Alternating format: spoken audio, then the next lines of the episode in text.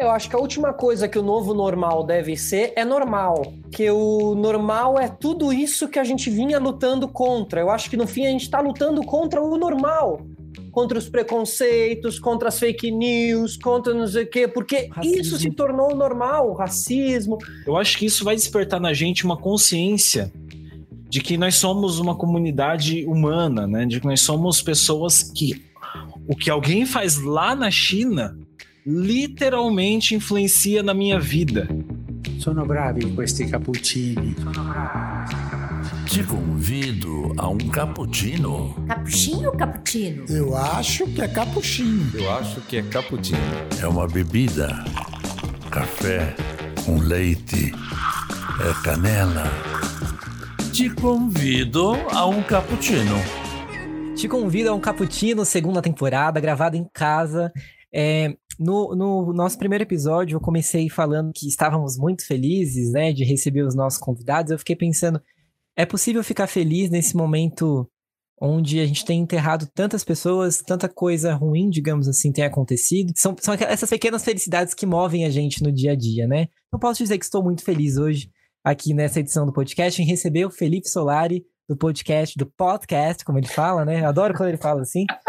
Podcast Sistema Solar. E bem-vindo, Felipe. Obrigado pelo seu sim estar aqui com a gente hoje. Obrigado, gente. Obrigado pelo convite. Paulo Henrique, obrigado ali pelo e-mail, pelas palavras. Frei Eric também, obrigado. É, bom, falar né, realmente sobre tudo isso. Eu andei curioseando o canal de vocês no, no YouTube, achei muito legal, achei muito sincero, simpático. Estou inscrito lá, estou seguindo vocês, assisti um pouquinho legal. com o Matheus Solano ali também, essa volta de vocês na nova nova temporada. Então, é, vamos falar, cara. Eu acho que você tem razão, assim, já, já começando a falar aqui já. É, mas você tem razão mesmo, essa coisa né, da alegria, né? Se a gente tem quase o direito à alegria, né? Em um momento desse e tal. E eu realmente ando pensando muito sobre isso, primeiro como papel, primeiro no papel como cidadão, segundo no papel como comunicador, né? Então, primeiro no papel como, como ser humano, como, como no, no pessoal. Acho que a gente precisa ter doses de alegria para conseguir resistir à dureza, à, à, à, tristeza, né? Eu recebi aqui no podcast uma das entrevistas mais legais de se fazer com Andor Stern, que foi o, o ele é hoje em dia o único brasileiro sobrevivente de Auschwitz.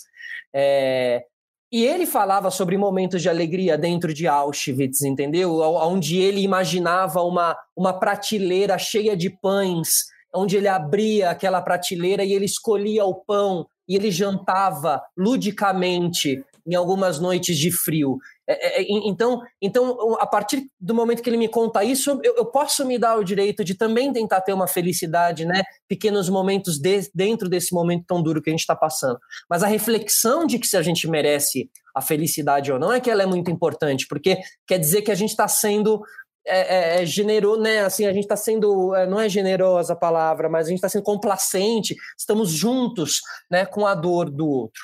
E aí, por outro lado, o papel como comunicador, que é algo que eu também me questiono. Em um momento desse tão sofrido e duro, eu trazer, por exemplo, um conteúdo do documentário do Michael Jordan.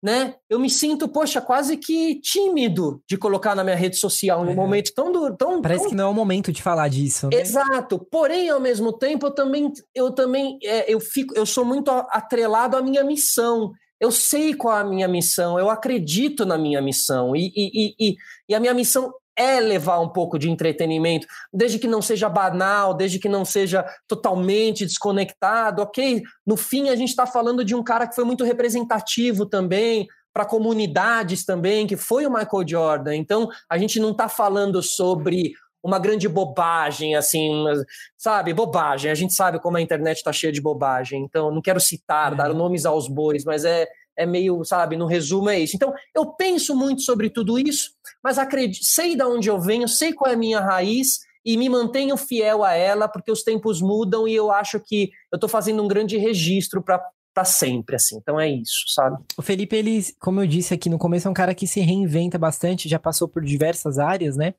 E além do Felipe, a gente tá recebendo aqui hoje para esse papo, para esse cappuccino, o Frei Eric, que mora em Taubaté. Frei Eric faz parte do nosso grupo de comunicação dos Frades Capuchinhos de São Paulo. Frei, é, os capuchinhos, eles são conhecidos justamente como os frades do povo, né? É, e esse título que os frades receberam justamente foi durante uma pandemia. Vocês estão tendo que se reinventar agora nesse momento onde vocês não podem estar com as pessoas, né? Sim, é. Bom, oi, Felipe, Paulo. É, então, Oi. na verdade, assim, é, a gente que sempre é acostumado a estar junto com o povo, a estar né, as missas, é, onde quer que a gente vá, sempre tem muita gente, ou onde, a, onde os espaços que a gente está sempre se torna, né, uma referência, seja numa pastoral, seja no movimento, seja né, no. Se você está de hábito, se você está identificado como frade, aquilo chama a atenção das pessoas. E as pessoas têm sempre essa. buscam sempre essa proximidade, né? Então, não só a gente, como as nossas comunidades onde a gente está, né? Os lugares que a gente, que a gente está, são tem, tendem a se reinventar nesse momento que a proximidade não é mais tão possível, né? É, até, né, Paulo, um pouco assim, esse podcast assim funciona lá em São Paulo, né? Você já falou lá no, no Matheus Solano, né? Funciona no estúdio e tal, costuma se receber os convidados ali, e de repente você tem que pensar uma nova forma de fazer isso, né? E uh, as nossas pastorais estão se reinventando, a nossa maneira de lidar com, com as pessoas tem sido nessa forma, assim, né? Nessa, com, com esse distanciamento e talvez, de certa forma, buscando o sentido das redes sociais, né? Que é de aproximar novamente as pessoas, né? Que parece que houve um momento que o que era feito para aproximar separava e agora a gente diante disso tem que tomar uma atitude dessa busca de aproximação, né? Eu acho que tudo nesse, nesse universo acaba tendo que se reinventar.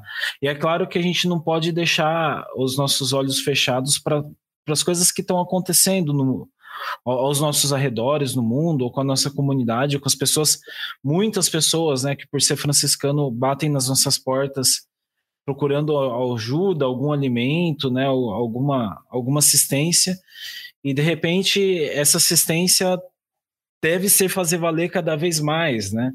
Então é, a gente vive um momento que é, aquela proximidade com o povo, aquela proximidade física com o povo não é tão possível, mas que a proximidade deve ser cada vez mais retomada, né? Porque a gente é, corre risco, as pessoas no, no, modo geral, né? A gente corre risco desse isolamento social, físico, ser um isolamento que individualiza cada vez mais, ou que separa as pessoas, né?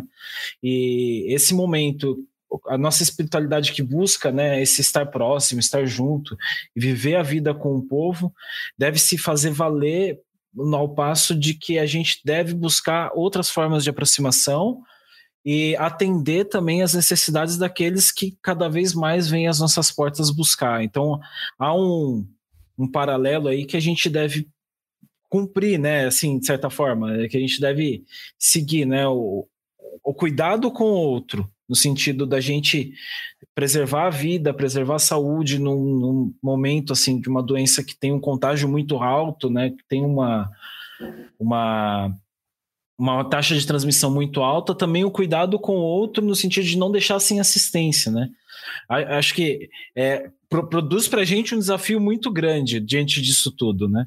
É claro que a, que a vida normal aqui é uma casa de formação, né? A maioria dos frades que moram aqui quer dizer, uma boa parte dos frades que moram aqui são estudantes, né? Então as relações com os estudos são diferentes, as relações com o trabalho da casa é diferente. A partir do momento que as pessoas não vêm mais trabalhar na nossa casa, né? A gente que tem que fazer as coisas, né? E é, é o participar cada vez mais da, da vida do povo, né? O que é a proposta da, da nossa a nossa proposta, né? É sempre participar cada vez mais da vida do povo. Acho que é contribuir isso... de alguma forma, né? É, é assim tu... como o Felipe contribui com o podcast, com as entrevistas que ele faz na Kiss, enfim. Acho que são contribuições que cada um pode ir dando, né? Sim, tudo isso é um desafio, né, Paulo? É um desafio construir essa nova, entender essa nova, esse novo momento que a gente vive, né? Porque é, tem uma cara de provisório, mas já se estende aí por três meses, né? Então, é, é, é, um desafio constante, se reinventando e dando respostas que antes a gente não precisava dar. Você teve que dar muitas novas respostas, Felipe, nesses três meses? Mudou muita coisa assim na sua vida? É, eu acho que interna, é, acho que as respostas são mais internas, né? Realmente a gente acho que acaba pensando, repensando, fortalecendo muitas coisas. É, então, assim, é, no, meu dia a dia, no meu ritmo de trabalho, eu te confesso que, que um pouco como um mensageiro do futuro, assim, eu acabei montando um esquema antecipando, porque eu acabei montando um esquema de casa mesmo. Eu fazia meu podcast aqui mesmo em casa, faço ainda tal. Então, eu tinha uma pequena estrutura, porque eu acredito muito além do home office para quem gosta de comunicar e tal, são esses pequenos home studios, né? Esses cantinhos em casa que a gente pode começar a trabalhar com carinho e tal, e, e ir potencializando ele para a gente conseguir ter uma entrega legal e tal. Então, assim, eu acredito muito nisso. Então, nesse sentido, eu não precisei buscar tantas respostas, mas no sentido interno, é, eu já era um cara inquieto, sou um cara inquieto, e essa pandemia potencializou muito isso, com certeza o não contato com o mundo externo. Eu sou uma pessoa muito caseira, eu sou uma pessoa, sou filho único de pais separados, sou uma pessoa que lida muito bem com a solitude e, e acho que muitas coisas também, meu processo é muito de dentro para fora, é muito eu e tal, muito interno e tal. É, mas eu acho que a falta de algumas, alguns contatos sociais, o futebol, o, o, o, sabe, o encontro realmente, um jantar com gente querida e tal isso realmente é onde eu tenho, tido que procurar respostas para como, como lidar com isso, para como me manter forte. Eu acredito muito na resiliência e que você deve se manter forte. Eu pratico jiu-jitsu e acredito que as artes marciais elas te colocam em situações de aperto e é o que a gente está passando agora. Então, às vezes, o que você passa em um round de cinco minutos é o que a gente está passando nesses últimos três meses, entendeu? É resistência, é resistir, é respirar, é sabe, pensar no movimento seguinte, então ser bem estratégico e tal. Então, assim, eu, eu inclusive, eu me divirto muito trazendo a coisa da arte marcial para o meu dia a dia e tentando, sabe, pensar esse caminho do guerreiro espiritual e tal. Então, assim, tenho me atrelado muito a isso. Então, tenho buscado na internet algumas respostas, cara. Eu entro muito no YouTube, busco os meus os meus os meus guias, né, que são aí poetas, é, treinadores, é, grandes grandes artistas nas suas áreas e procuro grandes entrevistas com eles de uma hora ali, dou play, fico ouvindo, tento tento absorver e tal. Então eu acho que é é isso, assim, por isso que eu digo, é de dentro para fora mesmo, sabe? É, é se escolha em quem eu vou ouvir, porque uma vez que você decide que você vai ouvir pessoas, a tua grande responsabilidade é decidir quem você vai ouvir. É, a, gente passa por um, a gente passa por um momento onde vejo que as pessoas têm ouvido, mas nem sempre as pessoas têm ouvido a curadoria correta. Então, então, então, mas enfim, eu acho que respondendo um pouco a pergunta, eu acho que é um pouco esse o caminho. Eu acho que a, é, essa coisa de ouvir, as pessoas ouvem nem sempre as coisas corretas ali, acho que isso vai na linha da informação também, né? Porque estamos muito envolvidos em bolhas de informação. Então, geralmente, aquelas pessoas que não acreditam que o coronavírus existe e que foi criado em um laboratório na China, provavelmente eles não receberão as informações que elas precisam receber. Até anotei aqui que a Unesco ela criou um, um termo para isso que se chama desinfodemia que é um, como se fosse uma pandemia de desinformação ali, né? E é, tem até a definição aqui, a desinformação básica sobre a doença do Covid-19. E a ONU considera as fake news sobre o novo coronavírus mais mortais que qualquer outra desinformação. Vocês têm, Frei Eric, Felipe, vocês têm algum alguém no círculo de amigos ou de pessoas ali que vocês convivem, pessoas que acreditam que essa doença é uma invenção, de que ela não existe, talvez por não ter testemunhado ali de perto é, alguém que perdeu a sua vida, ou de achar que isso é algo pequeno, ou banal, ou passageiro? Frei? É, eu eu passei por uma logo no começo assim uma experiência um pouco assustadora e tal, porque é, eu tava precisando cortar o cabelo, né? E aí eu eu vi que o salão, o barbeiro que eu costumo cortar, tava funcionando com, com horário marcado, né? Eu marquei horário com ele, fui lá e é papo vai, papo vem. Ele falou: Não, mas eu não acredito nesse negócio. Ai, meu Deus do céu, onde eu vim parar, né? Será que ele higienizou bem as coisas? Será que ele tá tomando os cuidados com ele? Será. Eu fiquei assim, os próximos 15 dias, né, que falam que é o tempo, né? Eu fiquei muito apreensivo, assim.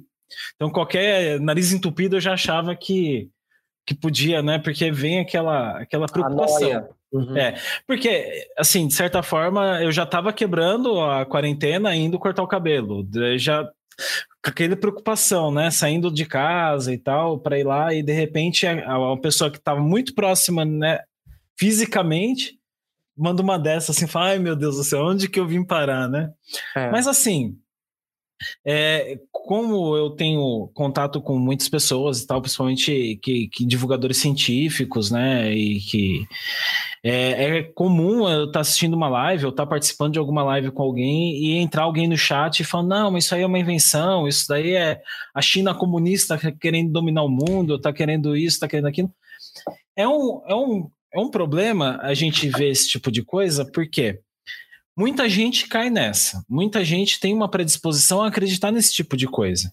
E quando vem um cara mal intencionado, ou porque o que está por trás disso são gente atrás de, de cliques, é, atrás de view, atrás de uma monetização lá do, do da, da, plataforma que ele publica seus vídeos. É quando a gente vê isso, é, quer dizer, as pessoas estão a, a partir da vida de outras pessoas buscando lucro próprio, né? E muita gente cai nisso, porque muita gente assiste porque é atrativo, porque traz uma ideia completamente diferente, mirabolante, e isso, de certa forma, atrai as pessoas. Então a gente vê esse tipo de, de desinformação. Primeiro, é, até o ano passado, a preocupação era o movimento dos anti-vacina, que é um movimento que já, a partir da vida das pessoas, trazia o lucro com, com vaquinhas, com, né, com com venda de produtos, com venda de livros, com visualizações no, na, né, na, internet, com cliques. Aí você tem o movimento do, da Terra plana também, que, ah, mas beleza, por trás desse movimento há um grande movimento de desinformação. E aí você tem essa pandemia acontecendo e mais um movimento grande de desinformação, né? E parece que com apoio maciço de pessoas que são importantes dentro da sociedade, né, que deveriam desempenhar um papel de transparência e, e buscar informação e cuidado da vida das pessoas, mas que se aproveitam dessa situação para manter um status ali para se manter socialmente, né? E propagando essa desinformação. É, é uma, é uma coisa que para a gente no Brasil não faz muito sentido, porque a gente tem que olhar o cuidado do outro. Se a gente olhar até o movimento antivacina, né? Para a gente não faz muito sentido, né? E a gente vai vendo isso daí se propagando e numa crescente é preocupante, né? É sempre preocupante. É, eu, eu, eu, eu assim, pa, pa, passei, eu acho que todo mundo passou por essa situação. Eu acho que existe um combo muito maior do que simplesmente não acredito nesse vírus. Eu acho que a pessoa que não acredita no vírus, ela traz um combo de outras coisas que ela também não acredita e de outras coisas que ela acredita. Então, existe aí uma, uma, um personagem na nossa sociedade hoje em dia, que é um personagem que está desconectado dos, do, dos, dos, debates que realmente valem. Tá?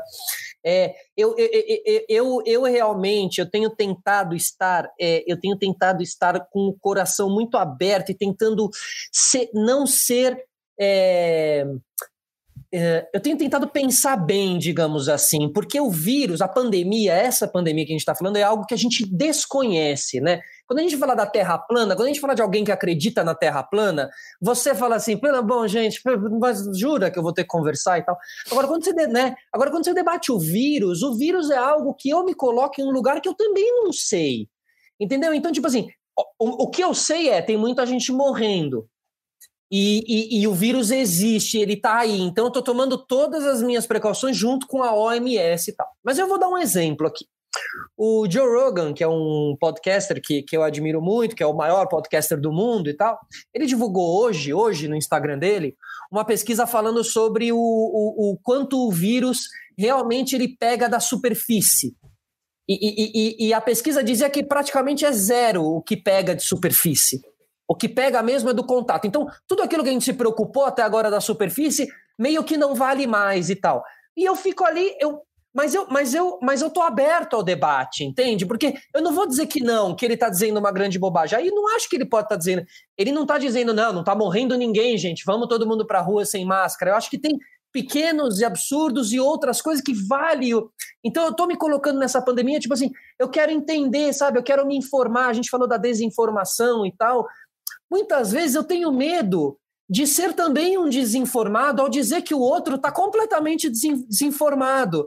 Porque, porque a gente às vezes se coloca num lugar de que a gente tem informação e nada me garante também que eu estou pegando a informação nos lugares certos. Então, eu me, eu me sabe, acho que a gente vive num, num dia a dia, a gente está aprendendo muito sobre tudo isso, entendendo aonde saca? Eu acho que eu tô pegando a informação nos lugares mais coerentes, mas vai saber, entendeu? Vai saber se aquele cientista que estava sendo considerado louco, porque dizia que a superfície não pega, é só no, no contato. Sei, sabe? Então eu, eu, eu, eu As tenho tomado. mudam muito rápido, né? É, como comunicador, eu preciso tomar mais cuidado disso. Eu não quero ser o comunicador, o, o, o, o cara que acha que é o dono da verdade, que a gente tá cheio de comunicador assim, sabe, cara? E fazendo sucesso por estar tá meio donão da verdade e tal. E não, e não para mim isso não é um caminho que me, que me enriquece muito e tal. Acho que eu tenho ali uma responsabilidade com o sistema solar e tal. Então tem, acho que a gente tem que né, observar isso e tal. Agora, claro que tem coisas que são reais, que estão acontecendo aí, números omitidos e tal. O, que é, o, o nosso problema é o vírus do ser humano. Nosso problema é o vírus das ideias. É esse o nosso grande problema nesse momento. A gente tinha que estar unido, esse país tinha que estar unido em fé, em espírito, a gente já está com orgulho do nosso país, passando por um momento difícil, mas com orgulho de quem somos. Do, não, não é do nosso país, é do mundo. A gente já está com orgulho do mundo, de olhar, sabe? A gente tem muito mais notícias que nos trazem tristeza do que notícias que nos trazem orgulho, certo? Tem uma coisa ou outra, a gente sabe qual é o caminho que a humanidade poderia estar tá tomando, mas a gente passa por um momento bem complicado mesmo de fake news, de gente desinformada acreditando, então um monte de grupos, massas de pessoas indo para caminhos que você fala, não é possível, meu Deus do céu e tal, sabe? Então eu acho que, enfim, mas, mas existem, existe, a, a gente sente energeticamente aonde a gente se conecta com as pessoas, é no olhar, é na fala, é na crença, então existe esperança e a gente vai correndo atrás dela. Viu? No podcast com o Matheus Solano, ele falava sobre isso, é, de como esses nossos problemas onde a gente está envolvido só, só serão resolvidos quando considerarmos que estamos todos numa grande família, né? Exato, cara. É, eu acho que dentro disso cabe um, uma teologia do cuidado, assim, né? Você olhar para o outro e ver o outro como. Pra gente que é cristão, né? Eu acho que a nossa teologia fala muito isso, né? O Cristo no outro, né? É perceber como Jesus se faz presente no outro, ou como é, aquilo, o outro é alguém importante, né? Um ser humano como eu, e como eu tenho as minhas, os meus medos, os meus anseios, é olhar para o outro e cuidar do outro, enxergar o outro como um ser humano, digno, né? E eu acho que é, tem uma ruptura nisso, né? Porque quando eu falava do, as pessoas estão trocando a vida dos outros por dinheiro, por clique e tal. É, é, uma quebra disso, né? Você objetifica o outro, objetifica a vida do outro e você esquece o ser humano que o outro é. Né? Aquele ser humano que, que às vezes eu não conheço, que vai estar tá ouvindo aqui, alguém que vai estar tá ouvindo o podcast, assistindo no YouTube, e de repente é, aquela, aquela pessoa é importante.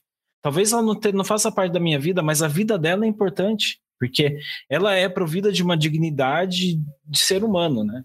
E às vezes a gente né, nessa loucura toda esquece um pouco isso, né? Esquece, tá muito preocupado com, com o nosso, né? E esquece um pouco que o outro é importante, o outro é um ser humano que merece todo o meu carinho, toda a minha dedicação. Mas, Frei, você não concorda que para isso é preciso a gente estar tá muito bem resolvido conosco mesmo, né? Eu acho que sempre, né, para você ter ali esse olhar de carinho, de respeito pelo outro, muitas vezes eu sinto, já tive grupos de WhatsApp que a gente teve debates acalorados, já tive grupo de WhatsApp onde um amigo de anos faltou com respeito comigo e tal, mas de um jeito meio latindo mesmo, nervoso, violento e tal. E aí, essa hora, hoje em dia, com, com a minha cabeça um pouco mais evoluída e um pouco mais madura, eu vejo que ele tá com. O problema dele é ele mesmo, né? Então, você, né? Coisa que outrora eu teria ali uma revolta junto com ele também. Eu falo assim, pô, às vezes não vale o debate, tá, mas a gente vê que realmente muitas vezes a agressividade, preconceito, vem da pessoa não estar resolvida com ela mesma, assim, né? Eu acho que as coisas caminham muito juntas, né, Felipe? Ninguém dá aquilo que não tem, terapia, né? né para todo mundo. Ninguém dá aquilo que não tem, exatamente. É. Falta um pouco, talvez, de terapia, né, Paulinho? Cara, pode crer, total, exatamente. Esses processos internos, total. Nosso primeiro episódio foi com a Amanda Ramalho, né? E, E ah, você também recebeu a Amanda, né, Felipe, no, Aham, no seu recebi. podcast Sistema Solar. E a gente falava como o brasileiro, como no mundo inteiro, né? A gente tem uma mania de procurar terapia justamente em momentos já mais críticos ali, né? Boa. E eu acho que tem tudo a ver com o que vocês estavam falando, que é dessa Muito. percepção pessoal, né? De olhar pra dentro de si. E, o papel dela, desculpa que- te interrompendo, o papel dela é muito Claro. fundamental nisso tudo, né? Ela falar sobre saúde mental é muito importante, ela é muito corajosa. E a gente precisaria justamente esse olhar pra gente, né? Olhar pra dentro de si, assim mesmo. E esse momento de pandemia forçou um pouco esse processo também, né? Estávamos ali todo, todo mundo eh, desviando a sua atenção pro trabalho, pros estudos. E aí chega um momento em que isso tudo para. Às vezes aquela pessoa mais egocêntrica do mundo precisa ficar isolada, né? Sem contato com outras pessoas, olhando pra dentro de si. Inevitavelmente isso é doloroso também, né? Os especialistas dizem que estamos aí encaminha- nos encaminhando para uma epidemia de saúde mental também. Como que vocês enxergam isso? Eu acho que a rua, ela funciona muito como ela funcionou durante muito tempo como fuga para muita gente, certo? A gente não pode ser covarde conosco mesmo, assim. Então, assim, quando a gente teve que ficar trancado, às vezes conosco mesmo, às vezes com a nossa família, essa foi a grande problemática da vida da pessoa, porque a pessoa não tinha mais o barzinho, a pessoa não tinha mais a, a saída lá da bebida, a pessoa não tinha mais a madrugada, a pessoa não tinha mais a- o futebol. Aí babou, babou, não conseguiu. A pessoa não quando ela teve que olhar para si mesma, ela passou anos evitando a si mesma. Agora ela foi obrigada a olhar para si. E quando ela olhou, entendeu? Aí ela falou: "Meu Hum. Deus do céu" e tal. Espero que as pessoas estejam passando por esse processo. Eu passo por esse processo sempre e às vezes estou em momentos bons e às vezes fico em momentos péssimos também. Porque tem disso, você olhar para si e tal. E outra coisa que o Felipe Pondé, Luiz Felipe Pondé, um pensador dos tempos atuais, foi meu professor na minha faculdade de rádio e TV, inclusive, ele disse que alguns casais estão se separando nessa pandemia e tal. Muitos casais porque se deram conta que o que mantinha o relacionamento era a ausência.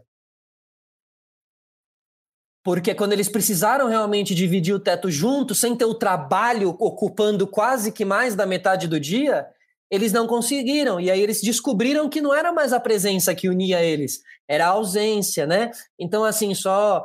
Eu acho que realmente é dureza esse momento, é um momento épico da nossa sociedade, porque a gente está passando por um momento difícil em várias áreas. Acho que mesmo uma, uma grande degradação mesmo do ser humano barra planeta. E ou a gente se é o momento da gente se salvar. Parece que é o, é o joguinho ali naquela fase quase final que o mundo precisa se transformar para você conseguir salvar o negócio, entendeu? O mundo não vai acabar, quem acaba somos nós. Né? Então a gente está cuidando de nós. O mundo vai ficar aí, os dinossauros acabaram, o mundo fica por aí. É, eu acho que dentre muitos fatores, né, o que incomoda o isolamento social é justamente isso que o Felipe trazia, né? É, o, é o- você tem que, você tem quem? Você tem a si mesmo ali. Você está dentro do seu quarto, com quem você está se relacionando? Consigo mesmo, né? E eu vou partilhar com vocês uma experiência pessoal. Quando eu tava, morava em Piracicaba, que era postulante, e lá, e, assim, desde então eu faço, né, desde lá daquela época, eu faço sempre acompanhamento, terapia, né, é, não porque, assim, eu acho que é importante para o crescimento pessoal e, e, né, e a gente vai se conhecendo a partir do, da- dali da terapia, é um, um, um tesouro, né, que você abre e você vai se conhecendo e você quer conhecer cada vez mais, né.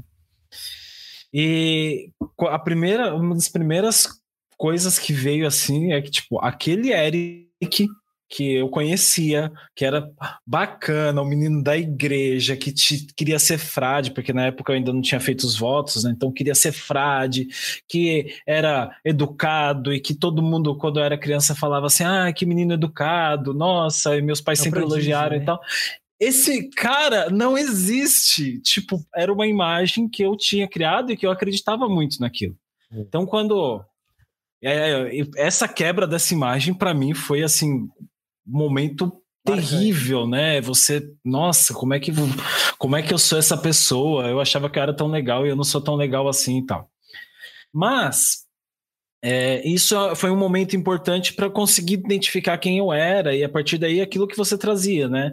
É, co- dentro daquilo que a gente é, o que que, o que, que é bom, o que, que eu preciso ressignificar, o que, que eu fico, né? O que, que não é meu, porque muita coisa do que a gente guarda, o que a gente transmite não é nosso, né? Então, é esse processo. A pandemia incomoda, esse momento de isolamento incomoda por causa disso. Porque lidar consigo mesmo não é legal. A gente não conseguiria sobreviver cinco minutos com uma pessoa exatamente igual a gente. Uhum. Né? Então, quando a gente está consigo mesmo, quando a gente está trancado dentro do quarto ou trancado, isolado dentro de casa, é, a gente não consegue lidar com isso. Né?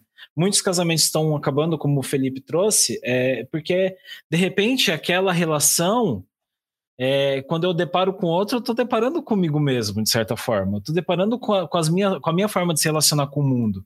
E tá fechado com aquilo, sem uma outra distração, é, é, é também é difícil, né? Uhum exige da gente uma maturidade para fazer esse processo, né? E é um processo que não é simples. Não é um processo assim, ah, ah acordei de bem comigo mesmo, acordei uma pessoa resolvida, eu encontrei meu eu. Não, é um processo que vai anos. A gente vai chegar no final da nossa vida e a gente vai olhar para trás e vai falar assim: nossa, talvez esse processo tenha sido esse mesmo, né? Felipe, você já ouviu falar da, desse, do termo novo normal? O pessoal tem falado bastante do novo normal, né? É o novo normal falar novo normal, né? É, é o novo normal, né? Justamente. Tem uma, uma reflexão interessante do MM Isidoro, não sei qual é o primeiro nome dele. Eu vou falar o Isidoro aqui, porque foi o que ele resolveu, né? É da coluna Ecoa do UOL, e ele fez uma reflexão super interessante sobre essa coisa do novo normal e, e falando que é muito relativo. É, o que é o normal, na verdade, né? Vou abrir aspas aqui para ele. Ele coloca: Pois, para alguém que está em qualquer tipo de relacionamento abusivo, o normal é ser abusado. Para alguém que não está nos padrões estéticos da minoria dominante, o normal é ser julgado e até morto pela cor da sua pele. O normal só existe no agora. O normal é hoje, todo o resto é esperança, expectativa e sonho. Qual que você acha que é o normal que a gente vai entrar futuramente, Felipe? Eu acho que a última coisa que o novo normal deve ser é normal.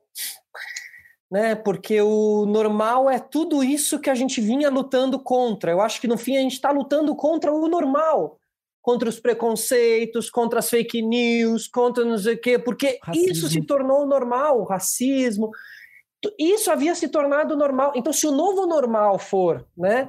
É, é, essa expressão nasceu, né? As pessoas começaram a usar, tá? Ela virou, tá? E aí, claro, como tudo que já entra numa moda, já existe o grupo anti-novo normal e tal. Acho que até talvez eu faça parte disso, porque essa palavra ela, ela parece simplificar uma coisa muito maior, assim, né? Não é o novo normal, é quem seremos nós a partir desse momento. Quem seremos nós pós-pandemia? Quem seremos nós? Não seremos os mesmos. Eu acho que quando a gente fala do novo normal é não seremos os mesmos. Certeza que todo mundo aqui está passando por grandes transformações internas, que talvez agora a gente não esteja. A gente sabe que a gente estava vivendo um momento grande, mas daqui 30 anos, esse momento que a gente está vivendo, quando a gente parar para contar, quando a gente parar para falar.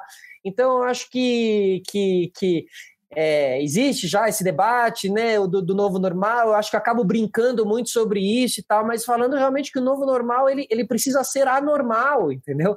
Ele não pode ser o que era antes. A gente vive um momento de rompimento, tô junto com esse momento de rompimento, entendeu? Eu acho que a gente precisa deixar de lado aí essa, essa, essa, esse baixo astral, essa falta de educação, essa falta de carinho, essa fa... que você encontra em todos os lugares hoje em dia, na fila do mercado, que você encontra.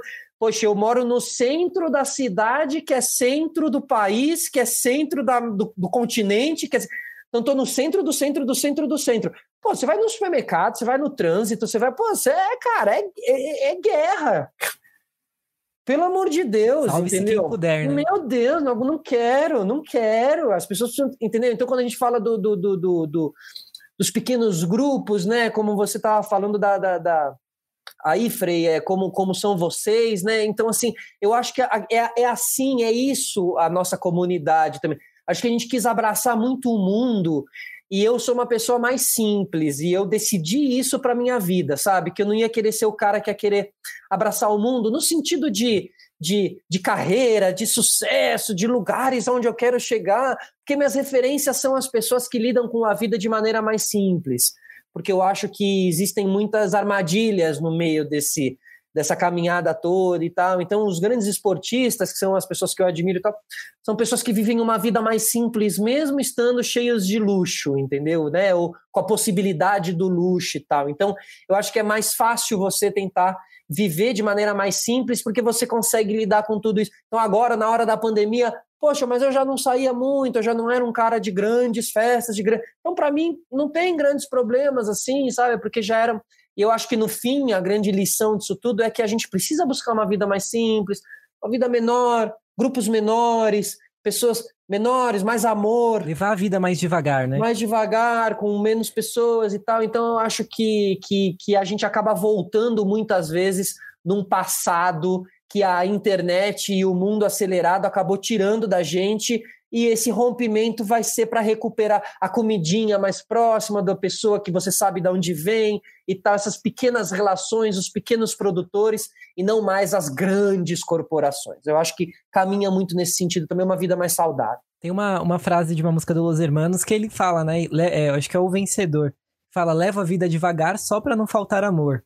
E ele fala sobre a desilusão de, de querer mudar o mundo e de querer estar com à, frente de grandes transformações, mas dá muito trabalho viver tudo isso, né? No Twitter eu vejo muito essa frase, que o pessoal não aguenta mais viver momentos históricos, a gente só quer um pouco de paz também, né? Exato, cara. Frei, Frei Eric, onde que tá a nossa esperança aí pra gente encerrar? É, onde que você deposita a sua esperança nesses tempos de pandemia, agora pro pós-pandemia também? É, é, interessante, né? Sempre que eu pego pensando assim, é, é tem dois pontos, né? Sempre é, o que, que vai ser depois, né? Como é que vai ser o dia que falarem assim, acabou, acabou, não tem mais ninguém contaminado, agora a gente pode sair de casa, pode ser tranquilo. Ai, que é, dia, hein? Você até me arrepiou que, aqui. será que eu vou ainda ter medo das pessoas, né? Porque a gente vive esse momento, a gente tem um pouco de medo das pessoas, né? Eu acho que sim. será que eu vou ter conseguir abraçar as pessoas, né? A gente tá sem contato, como é que é isso, né? É, mas eu acho que para além disso fica um, um, algo muito mais profundo, né?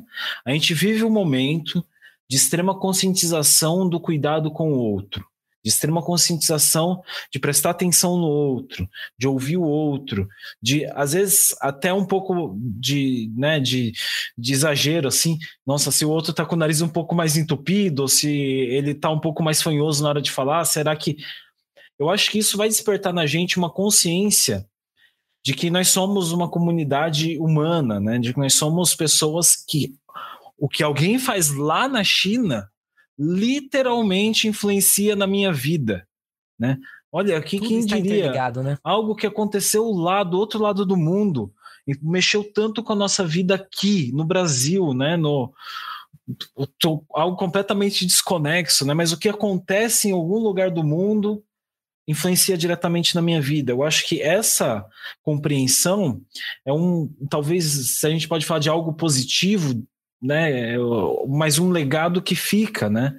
É um legado que acho que a gente vai percebendo isso. O outro é alguém importante, o outro é, merece atenção, é, o abraço é uma coisa valiosíssima.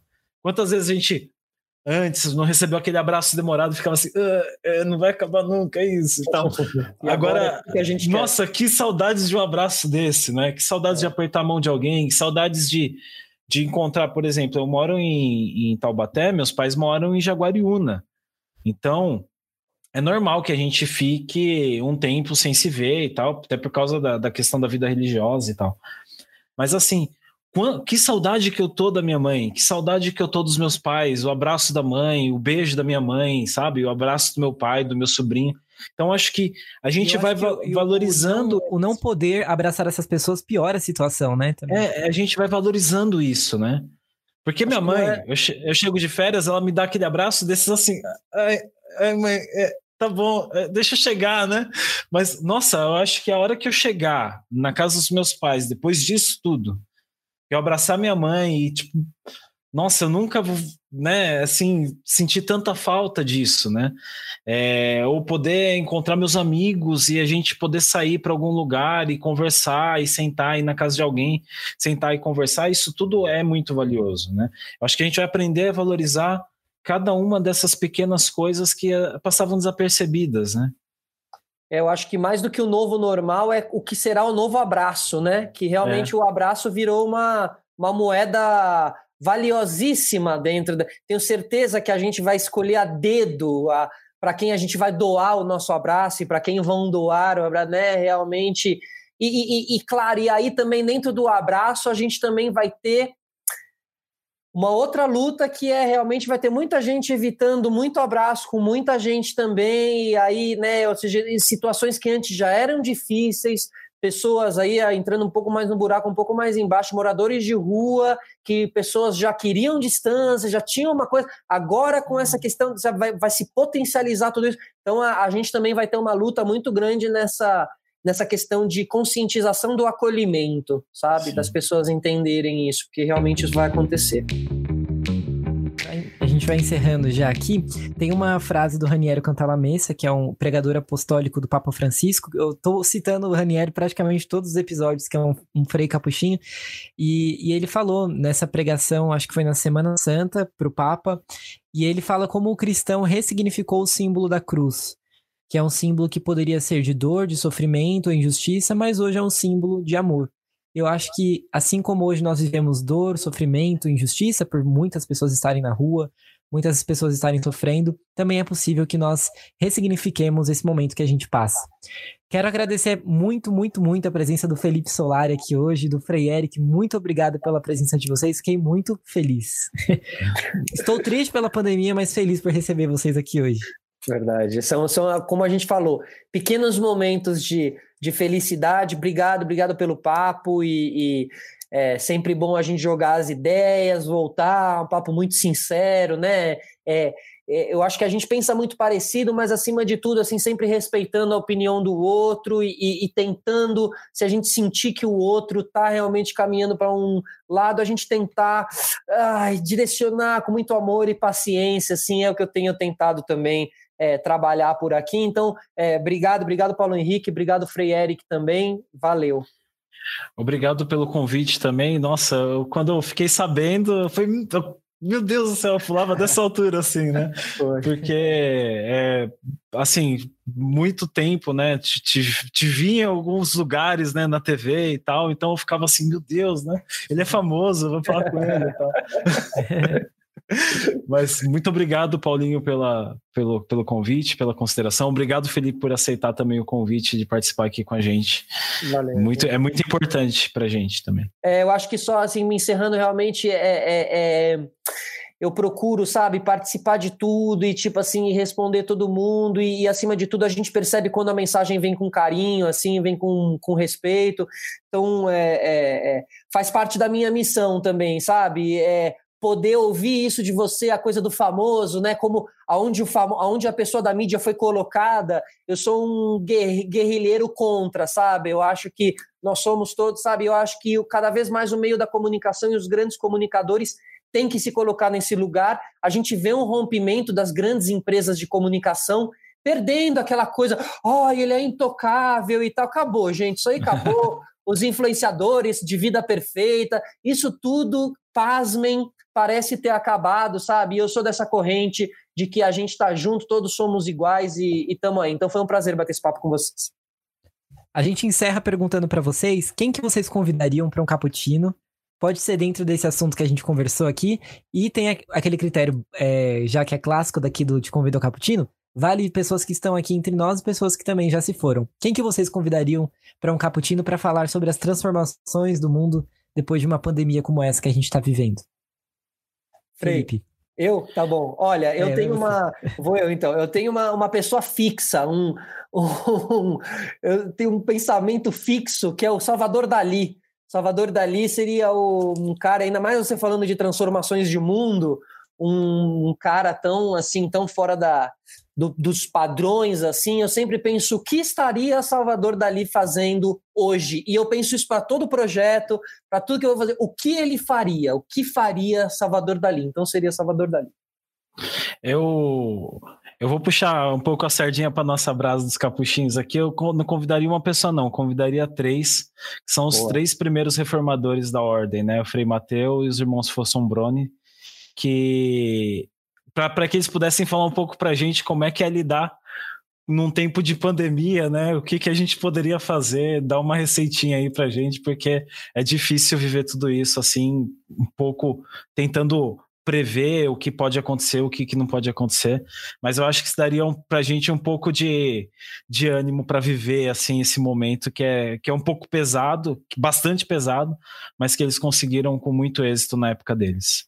Só uma coisa você vê, né? A gente fala de pessoas lá de trás, a gente precisa buscar no passado pessoas que já passaram, pessoas que já viveram outras transformações do mundo, sabe? Não achar que todas as respostas estão aqui ao clique, aos dois cliques de mouse, está aqui na, no programa ao vivo da manhã e tal. Tem muita gente que já passou por situações como essa aqui e que a gente tem que olhar lá para trás e, e, e beber dessas fontes. É isso aí.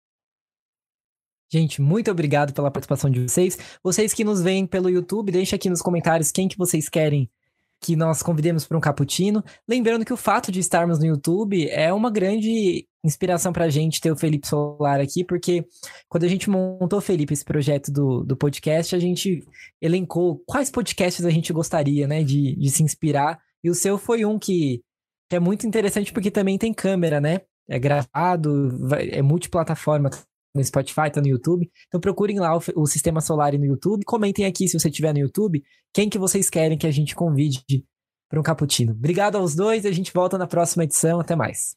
Valeu.